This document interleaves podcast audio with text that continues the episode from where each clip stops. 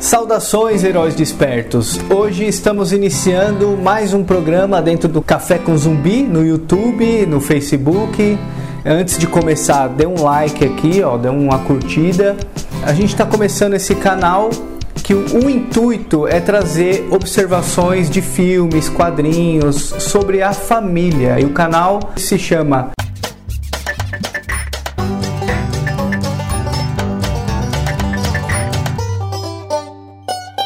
E hoje nós vamos trazer uma pessoa muito especial da minha família, que eu escolhi, a minha esposa, chamada Samara.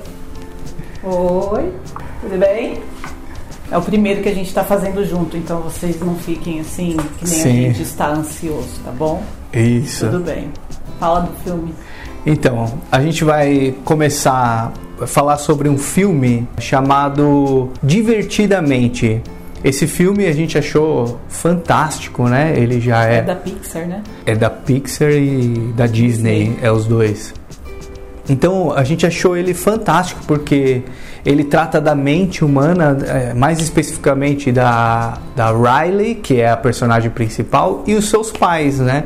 Como que é a mente dela e a relação que os pais dela têm com ela em toda a sua trajetória, né, em todo o seu crescimento, né, como criança, o filme passa aos 11 anos, mas acho que é é a inserção dela no mundo, né? Então, como ela, quais são os sentimentos básicos que todos nós temos né, enquanto crianças e o que vai acontecendo no decorrer do nosso amadurecimento. A ideia do filme central é essa e é isso que a gente vai discorrer um pouquinho aqui para que todos possam ter curiosidade para assistir.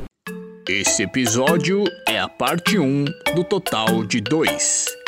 Entendendo nossos sentimentos divertidamente. Continue conosco até o próximo episódio. Não vai falar do spoiler? É, não, tem spoiler. Total. então, gente, se vocês quiserem ver o filme antes, seria ideal. Então assista o filme correndo, volta aqui, não esquece de curtir a gente, não esquece de compartilhar o vídeo, não esquece de passar para sua família, amigos, tudo, todo lugar. Espera. Isso. Já passou, agora voltou. Vamos começar.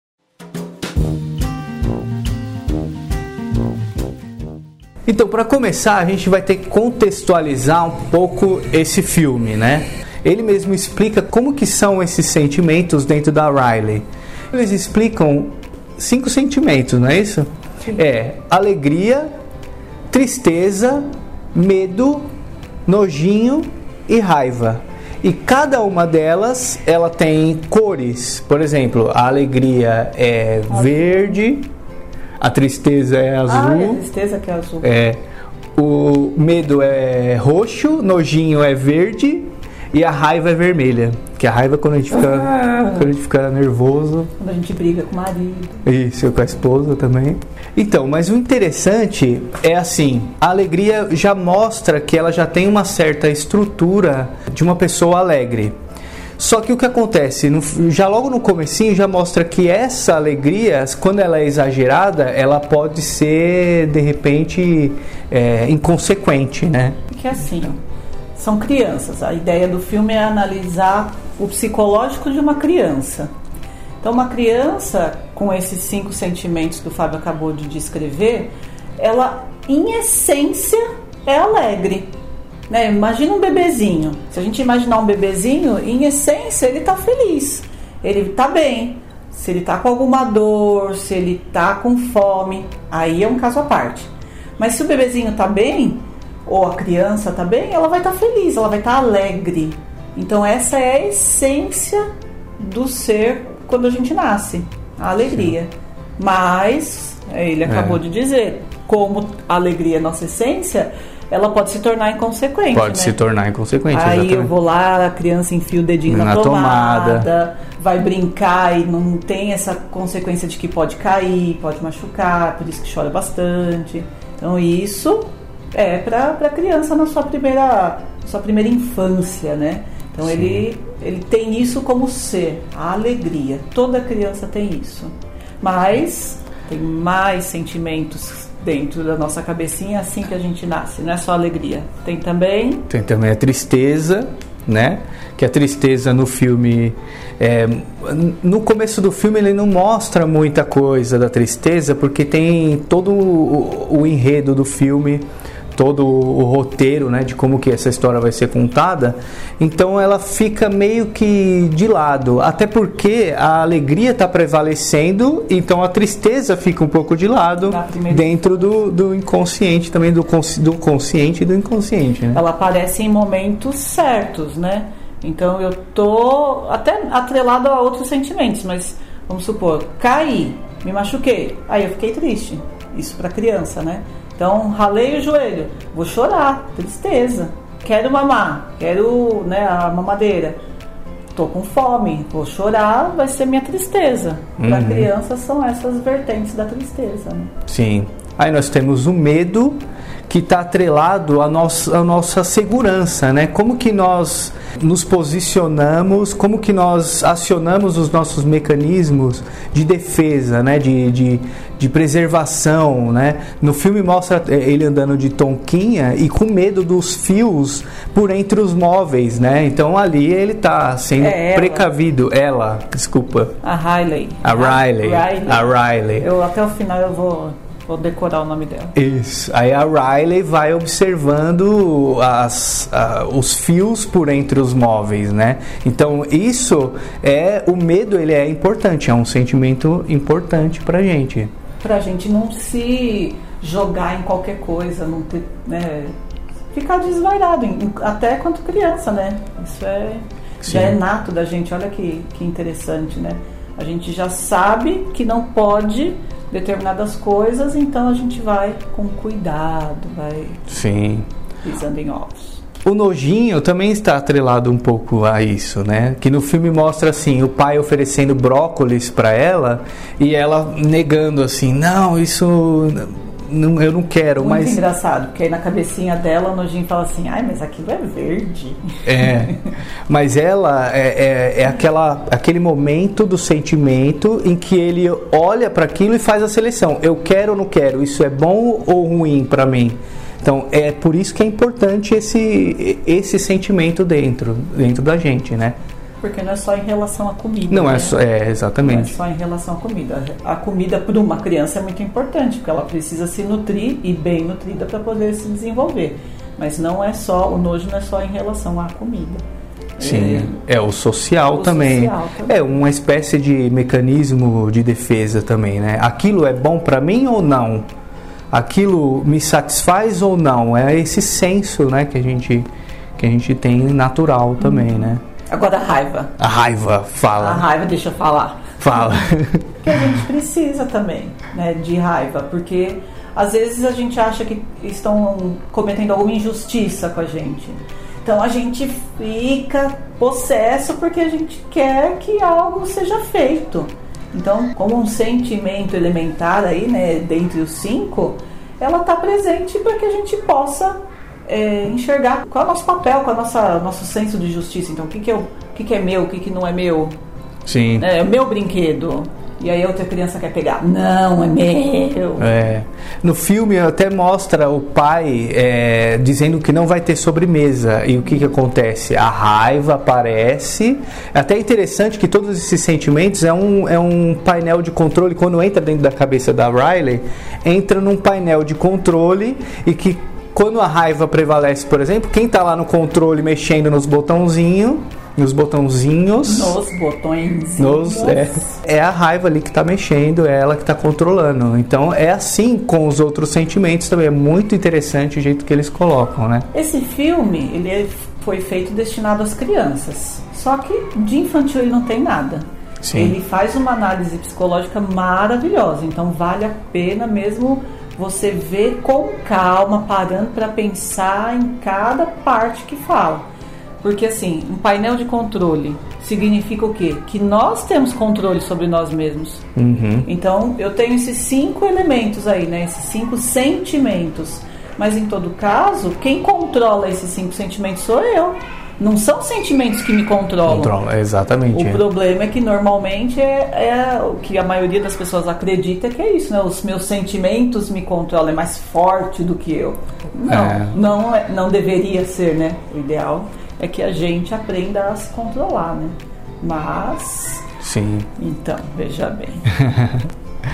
Aí nós temos também no filme é, algum, algumas coisas bem interessantes também. Por exemplo, a memória dela.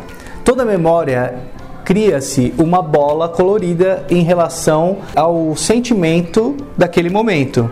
Então, por exemplo, se ela está sentindo alegria, aí cria-se uma bolinha, uma bolinha transparente, e da sala de controle vai para o armazenamento das memórias, que é atrás do, do- como se fosse no hipocampo do nosso cérebro, né? Nós temos ali onde nós armazenamos a nossa memória. Então ela fica lá como uma espécie de biblioteca.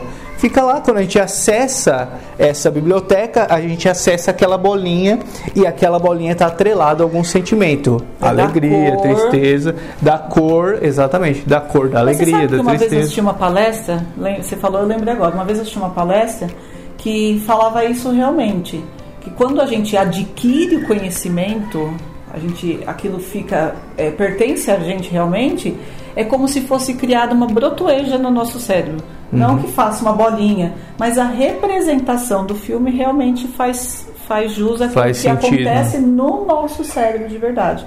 Então, é como se em determinado campo a gente formasse um brotoejo entre aspas, né? Uma bolinha entre aspas. Mas é, fica aquilo ali armazenado na nossa cabeça. Então o filme faz essa relação Essa bem, relação. bem legal. Sim.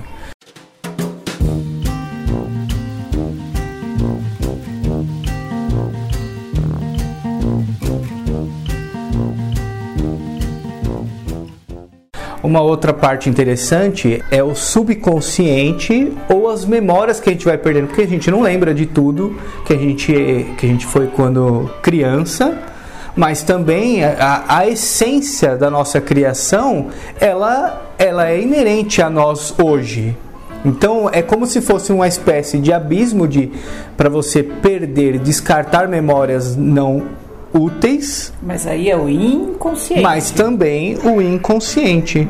Então é o inconsciente também que faz com que tudo aquilo que a gente passou, por mais que a gente não lembre, ela criou o nosso caráter, criou o que a gente chama no filme de ilhas, né? Que são a, a memória base. Eles chamam de ilhas, memórias base, mas também a gente pode chamar de personalidade, caráter da pessoa, né? Então é muito excelente essa parte, né? É, e eles explicam isso que em 5 minutos no filme, 10 minutos, sei lá, mas é, de um jeito divertido, porque o tempo inteiro está mostrando como que é essa relação, né? E, e as ilhas que ela vai criando, né, durante o, Esse seu desenvolvimento. o seu desenvolvimento. Então, por exemplo, nós temos a ilha do hockey, né? Não é hockey, é, hockey. É, hockey que é aquele de no jogo do gelo, que está atrelado ao esporte, né? A gente fala primeiro das ilhas ou Não, vamos falar de cada Um uma. cada e uma é melhor, mais fácil. tá?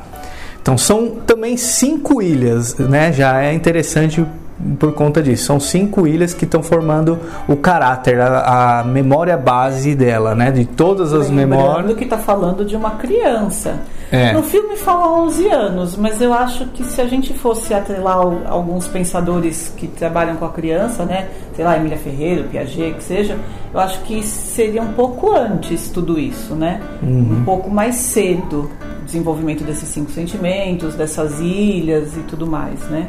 Mas Sim. mesmo assim, são é, essas ilhas que ele vai falar, vai começar a falar agora, né, do esporte, que é a primeira, são as bases. As bases para um bom desenvolvimento. Né? Não é que, ah, porque são cinco sentimentos base que, tem que, ser, que obrigatoriamente também são cinco ilhas bases. Não, é Não, é- é, para começar, né? É o, Sim. é o início da nossa vida, né? É, é como se fosse um símbolo, né? Na verdade, são os cinco sentimentos. Né? A gente só tem cinco sentimentos? Não. E é a mesma coisa. É como que é o nosso caráter? Nós só temos cinco ilhas ali dentro para desenvolver, para descrever o nosso caráter? Não, também. Mas é um símbolo. Isso que é muito interessante, né? Porque você olha para cada ilha com um pensamento mais avançado, né? Para poder entender. Então, ilha número um. Ilha número um é a ilha do hockey. Ela gosta muito de hockey, né? Quando, quando criança, e em vários momentos no filme aparece o pai e a filha jogando, porque eles moram numa cidade onde tem muita neve, muito gelo e tudo. Então ela acaba é, desenvolvendo uma aptidão para esse esporte, né? Que na verdade essa ilha pode ser representada como esporte, a ilha do esporte ou qualquer outra atividade física que você Qualquer faz. seja. É. Para criança, o que importa é a atividade física. Muita gente fala assim: ah, hoje em dia tem muita criança hiperativa. Mas essas crianças estão desenvolvendo essa habilidade do esporte? Elas estão podendo gastar energia? Essa energia, né? É, porque muitas vezes não, né? E por que, que é importante a ilha do esporte? Porque nós temos também como desenvolver a nossa disciplina, obediência à regra e tudo mais, né? Então não é só só atividade física, né?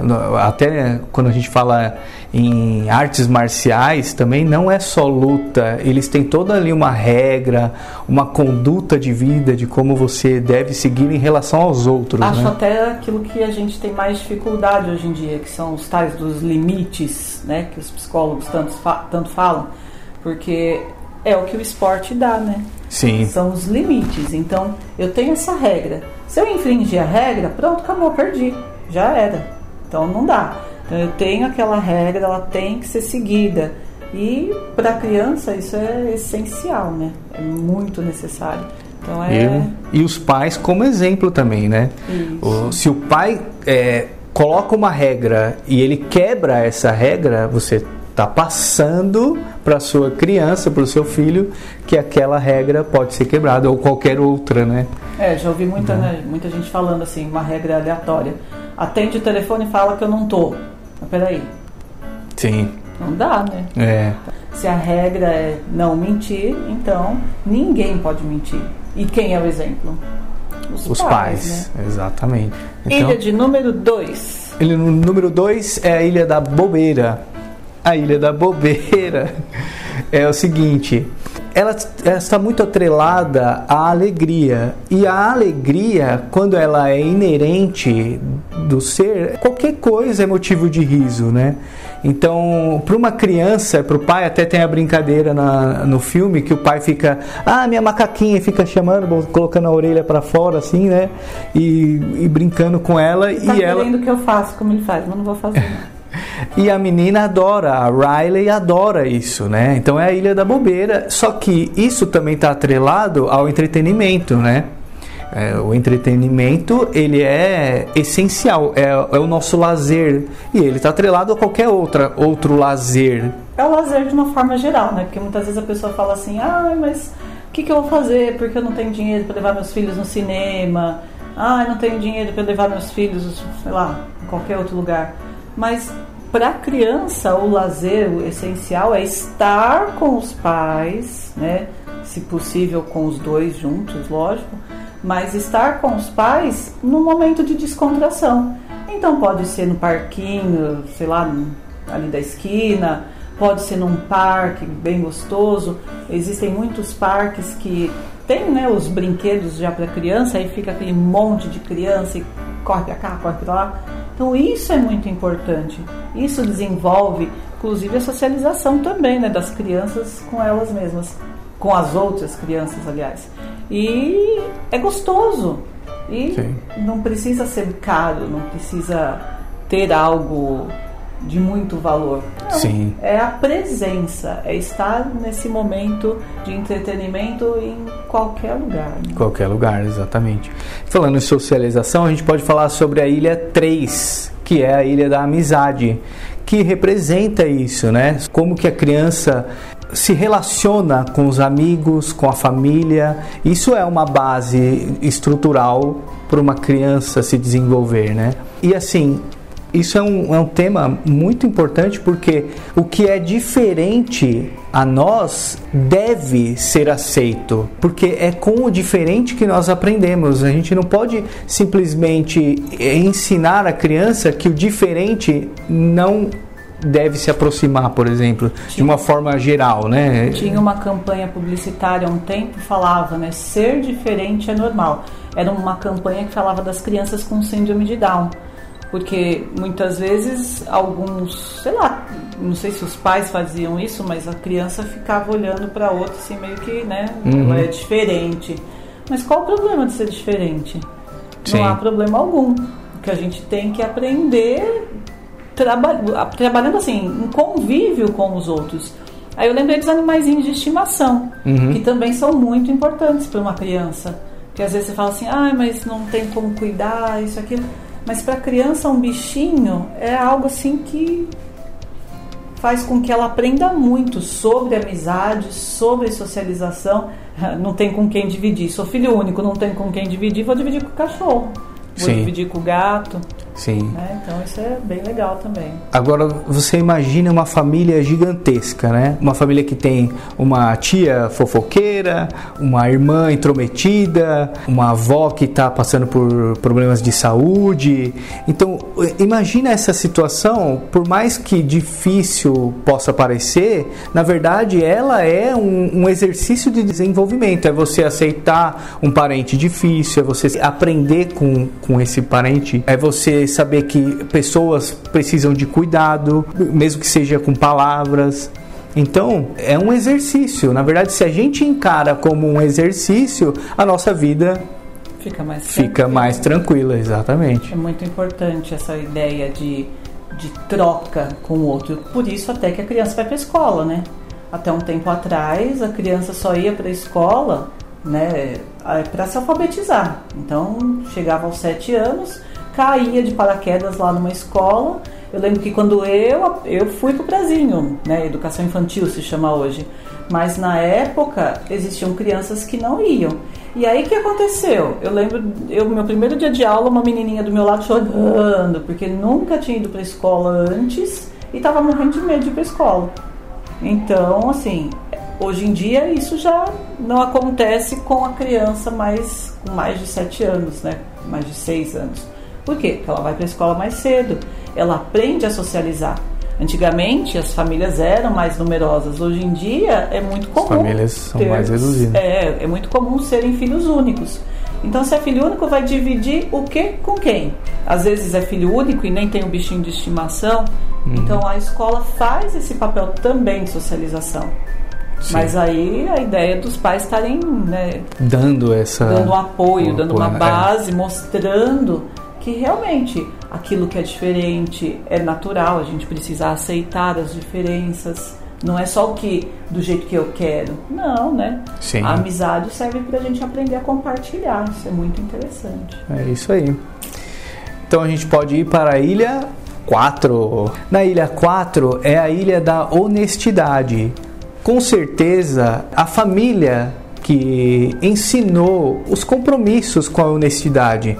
Por exemplo, responsabilidade nos nossos atos. Nós somos responsáveis. Se nós passamos com exemplos para os nossos filhos que nós somos responsáveis pelos nossos atos e nós temos que arcar com as consequências, nós estamos dando uma base bem estruturada para essa criança.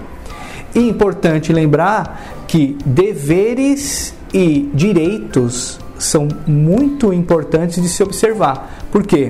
direito, hoje em dia a gente vê muito acontecendo, né? Ah, eu tenho o direito de, mas a gente sempre se esquece do dever. E o nosso dever em relação à sociedade, o que nós devemos cumprir para que nós não ultrapassemos o limite do outro, não ultrapassemos o respeito, né? Que a gente vive num país que infelizmente a honestidade não é o primeiro, o alicerce de tudo, né? Então a gente precisa começar a modificar isso, começando da gente mesmo, né? Então assim, ah, vou furar fila. Mas peraí, por que, que eu vou furar fila?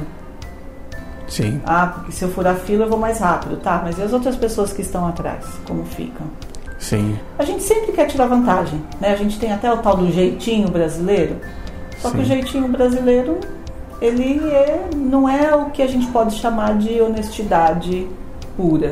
Então a gente tem que começar a pensar sobre isso, né? Repensar e ver que a gente tem direitos, sim. A gente precisa aprender a lutar pelos nossos direitos. direitos. Só que todo direito também tem um dever. Então, Sim. qual é o meu dever enquanto cidadão? Quando a gente está falando de família, então, o meu dever é educar meus filhos. Educação. Sim. Frase que, assim, educação vem de casa. É uma frase que a gente ouve há muito tempo. Sim. Educação vem de pai e mãe. Então não adianta eu querer, ah, eu vou educar, vai pra escola. Não. Lá a criança vai aprender um monte de coisa. Mas aquilo Educação. de falar bom dia, de chegar, é, sei lá, cumprimentando as pessoas, recebendo alguma coisa dizendo obrigada, ou então pedindo por favor. Isso é um hábito que a gente tem que ter coisas simples, né, que Sim. muitas vezes estão deixando a desejar, né? Por isso que a gente vê uma situação meio complexa. Sim. Mas tudo bem, a gente aprende. E no filme é muito interessante como que a, a família se faz presente com, na, na vida da Riley, né? Eles são muito presentes, assim, eles estão sempre assim. Não é aquele presente coruja, né? Que você protege demais, mas é um presente. E nem É. presente dado, né? É, Eles não. ficam é- presenteando no sentido material da coisa. Tipo, a menina, sei lá, faz uma coisa boa, então ela ganha aquilo lá. É. Faz outra coisa, ganha. Não, não. O É. estar presente. É o estar presente, o é um sentimento, é o compartilhar, exatamente. Mas aí é a ilha de número Cinco. família. Família Aí, é falando em família, né? cachorro, gato e galinha. É isso. Todo mundo junto. Todo mundo junto. A Ilha da Família é muito interessante por conta da solidez de identidade que ela pode nos trazer. Que é o caso da, da Riley, a ilha traz isso para ela, né? Ela tem uma identidade, ela é, ela é uma criança muito desenvolta. É, você vê que ela é articulada, ela é brincalhona, ela né, é de bem com a vida. Mas fundamentalmente ela também tem respeito e amor, né? O respeito antes do amor, porque você respeitar o próximo, respeitar pai e mãe, respeitar a si mesmo, saber respeitar a si mesmo, né? Respeitar os amiguinhos na escola é fundamental. Antes, ele vem antes do amor, né? Mesmo porque a gente sabe que o amor é um sentimento muito elaborado. Não é um sentimento que a criança sabe, sabe ter. Então a criança ela aprende dentro de casa primeiro a respeitar regra, limite, tudo aquilo que pai e mãe tem que ensinar para depois aprender a amar. Sabe uma coisa agora que eu lembrei? São cinco ilhas, mas a gente está falando da de família agora como sendo a quinta. Mas não é porque é a quinta ilha que ela é a menos importante. Ao contrário, né? Ela é a quinta ilha, porém, na minha opinião, é a mais importante. Porque todas as outras vão se alicerçar na família. Se eu não tiver é, família, que seja só o pai, que seja só a mãe, que sejam dois pais, que sejam duas mães, Mas o estado de presença, né? mas estar ali presente né, é o mais importante. Uma vez é, tem um, um educador brasileiro chamado Paulo Freire e ele é conhecido mundialmente, né, pela, por tudo que ele ensinou sobre educação de adultos e, e tudo mais.